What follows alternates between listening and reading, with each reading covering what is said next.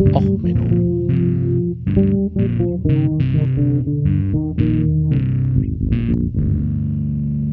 Der inkompetente Podcast über Dinge aus Militär, Technik und Computer, die so richtig in die Hose gingen. Herzlich willkommen zu Och Menno, dem Podcast für alles, was in Militärtechnik und sonst wo so richtig in die Hose geht. Ja, heute mit der Folge Smoothie Alchemy. Ja, lauwarm gekochte Pride-Suppe. Hm, was ist diese Folge? Ja, die Folge ist so ein Einblick in, ja, wie hier dieser Podcast entsteht. So ein bisschen und noch ein bisschen mehr. Also, hm, ja, es war ja Pride Month, ne? Hat ja jeder mitgekriegt, überall waren die Regenbogenflaggen. Und irgendwie war so bei mir auch als Podcaster, man muss ja mit dem Trend gehen. Also deswegen bin ich ja jetzt hier nach dem Pride Month mit so einer Folge. Ja, wie immer, vieles zu spät, schlecht organisiert und überhaupt. Und irgendwie war so, naja, komm, machst du was. Beschäftigst dich mal damit, haust mal eine Folge raus und dann stellte ich fest, naja, so, hm, ich bin auf so einem südniedersächsischen Dorf groß geworden. Freunde waren die Leute, die man in der Kneipe, ne, wie geht's ja, muss ja und noch ein Bierchen. Familie war so das klassische Modell und äh, Beziehungen haben damit geendet, dass ein Partner irgendwann sich durch den Alkoholismus zu Tode gesoffen hat oder durch Zufall in den Dorfteich gefallen war und das war's dann mit der Beziehung. Ähm, also ein bisschen traditionell groß geworden und dachte ich, hey, ah, was kannst du da an witziger Story finden? So geguckt, ja, irgendwie so die ganzen Geschichten, dass man sich so falsch identifiziert äh, bei der Historie, wenn man sich da mal umguckt und guckt, hey, was haben wir da so an äh, Sachen aus den Gräbern gezogen und so. Das war so, ja, könnte man hier was machen. Und dann stellte ich fest, so richtig wird da nicht eine Story draus. So richtig spannend ist das nicht. Also es ist faszinierend und spannend. Und ich meine, ich war jetzt in Kanada im Urlaub und ist ja auch total spannend, wie da andere Kulturen die Geschlechterrollen sehen und so und das im Museum sich auch anzugucken und so. Aber irgendwie ist das kein Och Menno, das ist ja so ein oh Gottchen. Also so ein an den Kopf fassen. So, ich meine, in Deutschland ähm, hapert ja schon allein die Sprache drüber, so nach dem Motto, äh, was sage ich denn, wenn ich eine Person mag? Ja, oh klar, ich liebe dich. Mhm. Also wenn man zu so einem Bekannten, den man so gerade äh, in so einem Projektmeeting gerade mal kennengelernt hat und meint so, hey, der ist ein oder die ist eine nette Person, mit der arbeite ich gern zusammen. Was macht man da? Ja, geht man hin, oh, ich liebe dich. Deine Zusammenarbeit ist. Nein, das sorgt ganz schnell für Beschwerden beim Betriebsrat oder eine Abmahnung von HR. Ähm, da, ne, das ist so das Problem. So in, wir sind da sehr binär, also nicht nur bei den Geschlechtern, sondern es ist auch irgendwie so in unserer Sprache festgelegt, hey, wir haben ganz klar, Liebe ist die Partnerschaft und dann so dazwischen irgendwie was anderes. Und dann war so, ja, da kann man doch auch eine Folge drüber machen, so für den Pride Month und mal so über Gefühle, Beziehungsmodelle, und dann landet man irgendwie so bei diesen RTL-Dating-Shows und so. Das ist auch nicht so kein spannendes Thema. Also, naja, gut, wer Reality-TV mag, vielleicht spannend.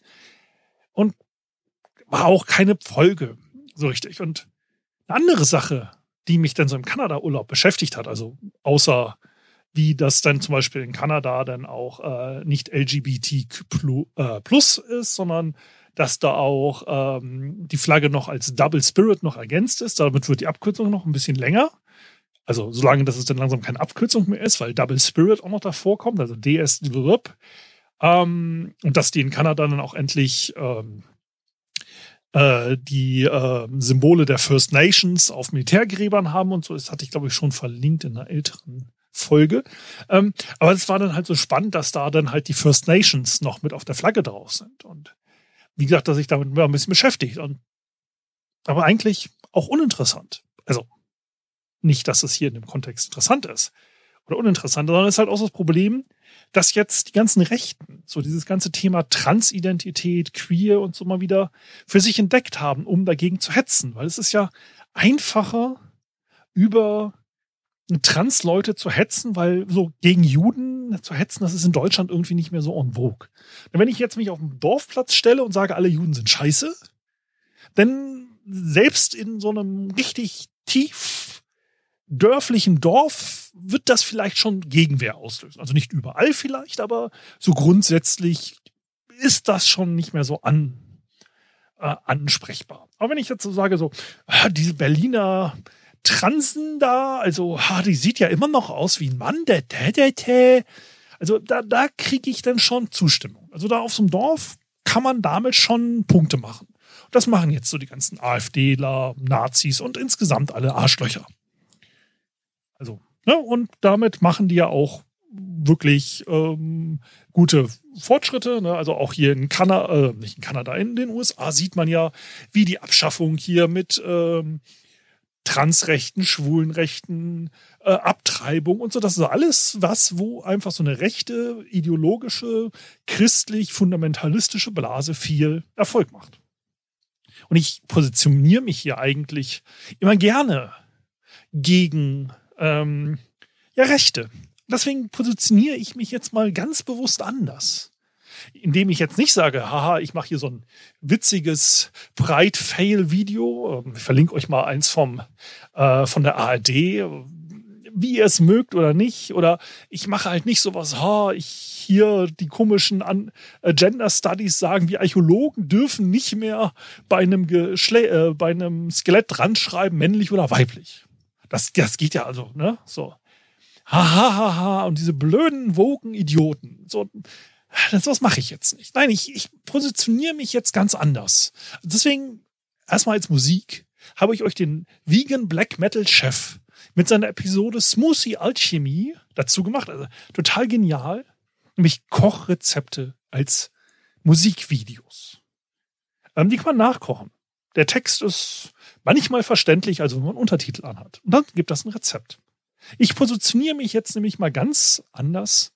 Jeder von euch denkt, er hat Kochen verstanden. Und bei mir ist auf dieser Reise eine Erkenntnis gekommen nach Kanada.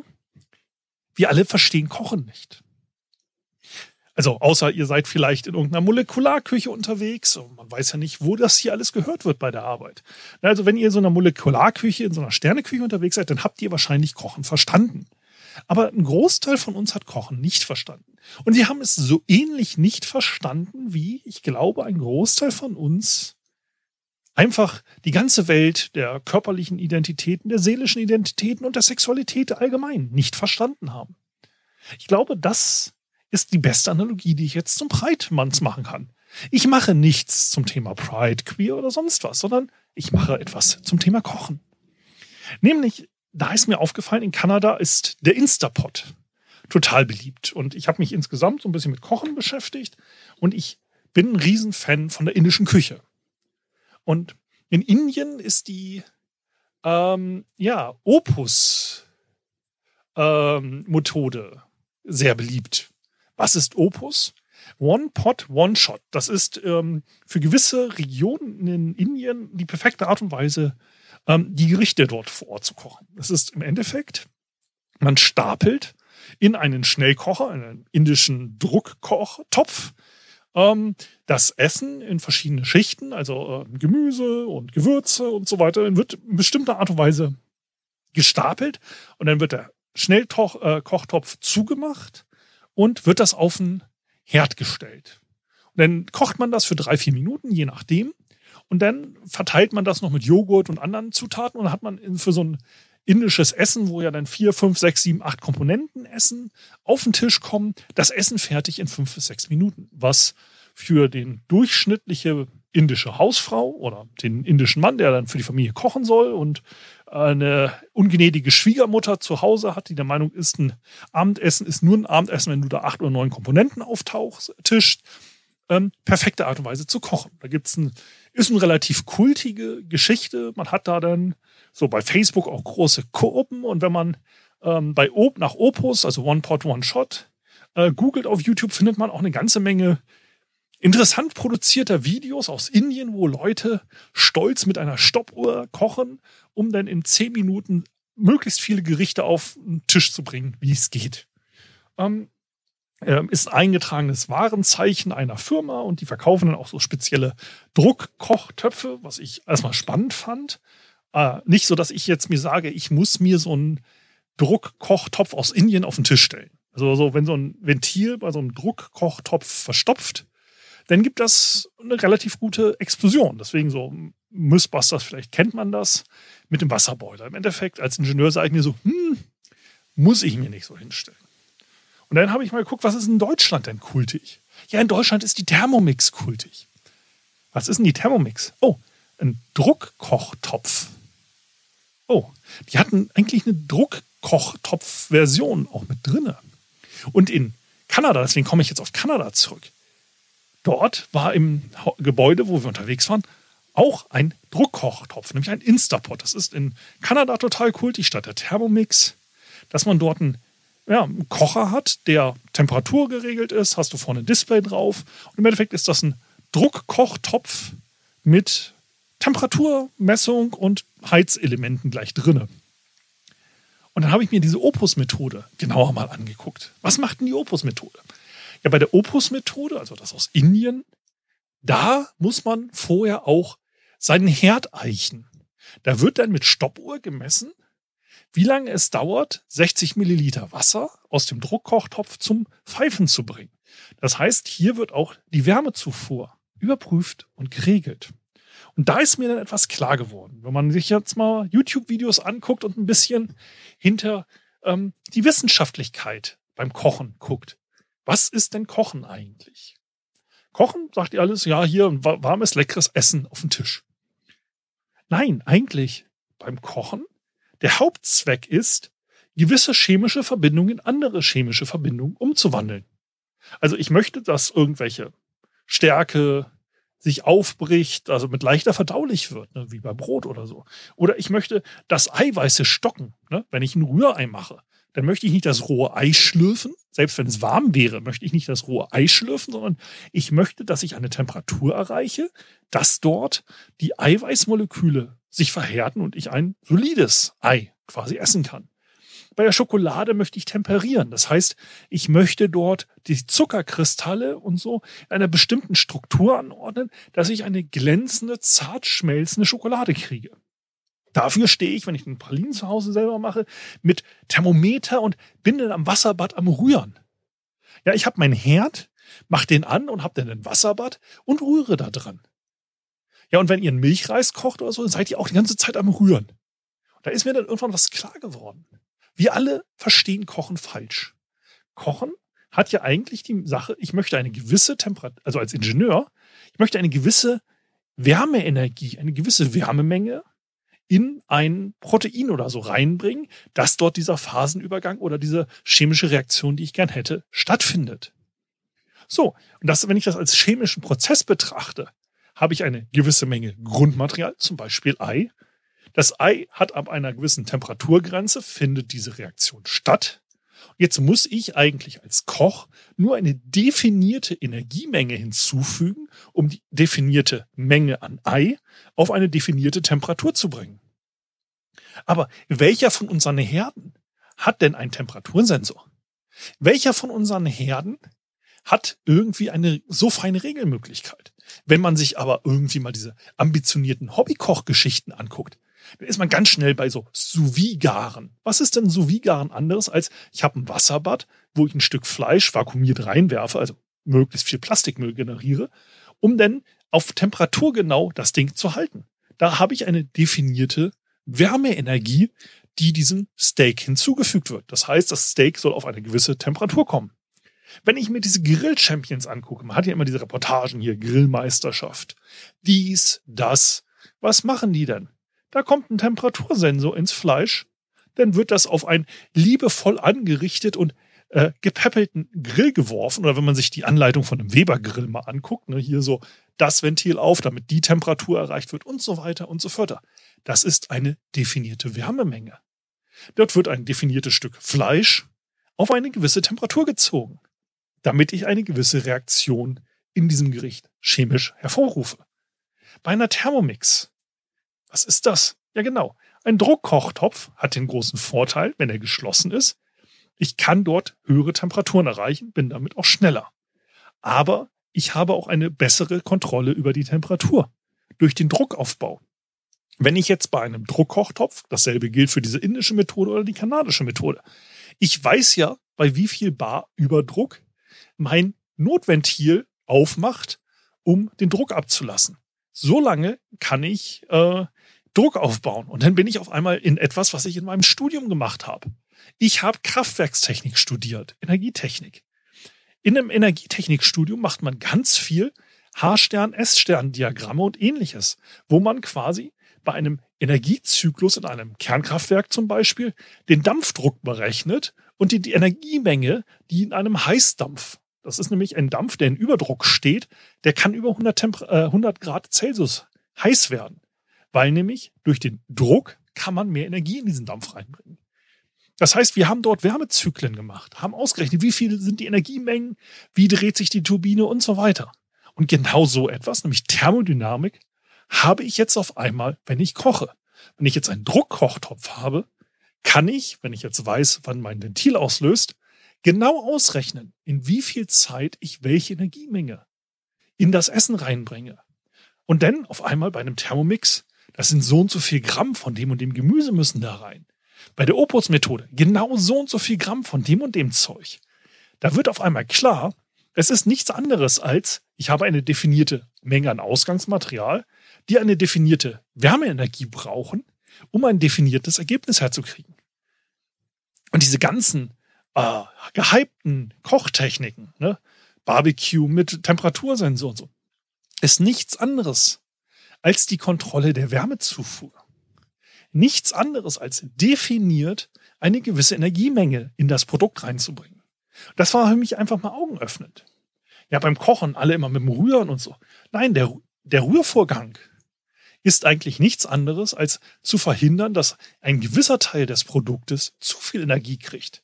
Weil ich den nicht gleichmäßig im Produkt verteile. Das Ganze mit dem Wasserbad ist nichts anderes als Wasser hat eine bessere Temperaturleitfähigkeit als die meisten Essen. Dadurch, wenn ich Wasser dazugebe, brennt es nicht mehr an. Ich verteile die Energie besser das war für mich so ein interessanter Punkt, wo ich mal dann auf einmal drüber nachgedacht habe, hey, das ist so ein grundsätzliches Thema, was bei uns falsch läuft. Etwas, wo man so, oh, hm, spannend. Da sollte man mal drüber nachdenken. Weil im Endeffekt, wir alle lernen mehr oder weniger das Kochen. Aber was machen wir denn beim Kochen eigentlich? Genau, wir führen Energie ins Produkt rein. Und dann auch dieses Ganze mit möglichst kleinen Schnippeln. Ja, genau größere Oberfläche, mehr äh, Wärmetransfer. Wenn ich den Wasser hinzufüge, ne, wie gesagt, bessere Wärmeleiteigenschaften. Und das war halt auch so der Punkt, wo ich dann halt so mit den Breitgeschichten so am Überlegen war. Wir verstehen halt gewisse Sachen einfach gar nicht und haben einfach Annahmen. Wie gesagt, meine Oma hat wunderbar gekocht, aber ihre Rezepte kann ich nicht nachkochen. Ich habe von ihr geerbt ihr altes Rezeptbuch diese Rezepte kriege ich nicht hin. Warum? Ja, die hat auf Holz gekocht. Die hatten einen Holzofen. Und ihre Temperaturangaben waren ja drei Scheite. Was ist das denn für eine Temperatur? Natürlich hat sie dann irgendwie versucht, eine gewisse Energiemenge in das Essen zu kriegen. So, und für sie war es natürlich völlig genormt beim Backen, beim Kochen, was sie mit dem Holzofen, also wie gesagt, die haben bis zu ihrem Lebensende haben die auf Holz gekocht haben nicht vertraut, also sie hatten zwar auch noch einen elektrischen Herd, aber den hat sie nicht genutzt. Ähm, ja, und das sind bestimmte Energiemengen, die kann ich aber nicht replizieren. Wenn, wenn ich mir jetzt ein Rezept aufschreibe und sage, okay, das Steak soll Kerntemperatur 65 Grad haben, ja, ein bisschen äh, latschig dann schon im Zweifelsfall, oder die Schokolade sollte 32 Grad Temperatur erreichen im Wasserbad, um dann halt eine Pralinenform zu füllen. Oder ich möchte halt ähm, ja, deswegen habe ich ein paar Kochvideos ähm, euch verlinkt, wo es zum Beispiel auch Cacio el Pepe darum geht, wo es darum geht, eigentlich ähm, Nudelwasser mit Stärke und ähm, daraus eine ähm, Käsesoße zu ziehen. Käse hat einen bestimmten Schmelzpunkt, Wasser hat eine gewisse Temperatur. Welchen Temperaturbereich habe ich, um mit Nudelwasser eine schöne Käsesoße zu ziehen? Das sind alles eigentlich wissenschaftliche Sachen, die man sich angucken kann ne, welche Temperatur hat mein Backofen, wenn ich ihn auf Stufe 3 stelle? Das war nämlich eigentlich der Hauptauslöser übrigens, weil in Kanada, ich wollte was backen, habe den Ofen auf 200 Grad gedreht. Äh, in Kanada verwenden sie übrigens Fahrenheit. Das heißt, er war so lauwarm und ich wunderte mich, warum das beim Backen nicht so richtig klappt, sondern der Teig nur so ein bisschen aufgeht, wegen, weil die Hefe sich auf einmal so wohl fühlte. Ähm, nein, ich musste dann auf 400 Grad fast Fahrenheit drehen, um die 200 Grad zu erreichen. Und wie so Pi mal Daumen, ich, diese Freedom Units da, ich vergesst es. Ähm, und das ist genau der Punkt. Wir wollen bestimmte Ergebnisse haben in unserem Leben. Aber wir verstehen teilweise gar nicht die darunterliegende Wissenschaft oder sonst was, sondern es wird einfach nur ohne vernünftige Daten reagiert aus dem Bauch heraus. Und man sagt, ja, hier so und so und so muss es sein. Nein, vielleicht sollte man sich mit der Wissenschaft dahinter mal beschäftigen. Das gilt für alle Themen im Leben. Das gilt für die IT-Sicherheit, für das Finanzwesen, das gilt vielleicht für den Klimawandel, das gilt aber auch fürs Kochen. Beschäftigt euch doch mal im Zweifelsfall damit, was ihr denn bei einem Kochvorgang macht. Mit den Zeiten, mit den Temperaturen. Es ist spannend. Achso, ja, und ähm, dank Amazon Prime Day steht jetzt auch noch ein Schnellkochtopf 4. Ähm, scheiße. Aber das ist eine andere Geschichte. Mal gucken, ob mir so ein indischer Schnellkochtopf dann auf dem Herd explodiert. Das werdet ihr in einer anderen Folge erfahren ähm, oder nicht, wenn ihr irgendwo in der Zeitung lest, Podcaster bei Experimenten in der Küche äh, hat den ganzen Wohnblock mitgenommen. Also bei meinem Glück wahrscheinlich. Ähm, also sehen wir mal. Wenn euch die Folge so mal aus dem Nähkästchen geplaudert gefallen hat, dann lasst mir doch gerne einen Kommentar da. Äh, lasst mir eure Lieblingsrezepte da. Und wenn sie euch nicht gefallen hat, ja, dann schickt doch eine McDonalds-Tüte mit der Podcast-Folge zu einem eurer Feinde. Ansonsten, ja, empfehlt mich äh, gerne weiter. Liked, subscribed oder was auch immer noch immer gewünscht wird. Jetzt haben wir mal den Endabspann geändert. Und dann bleibt gesund, esst gesund und äh, bis zum nächsten Mal auf dieser Kochshow. Bis dann, alles Gute, ciao, ciao, euer Sven.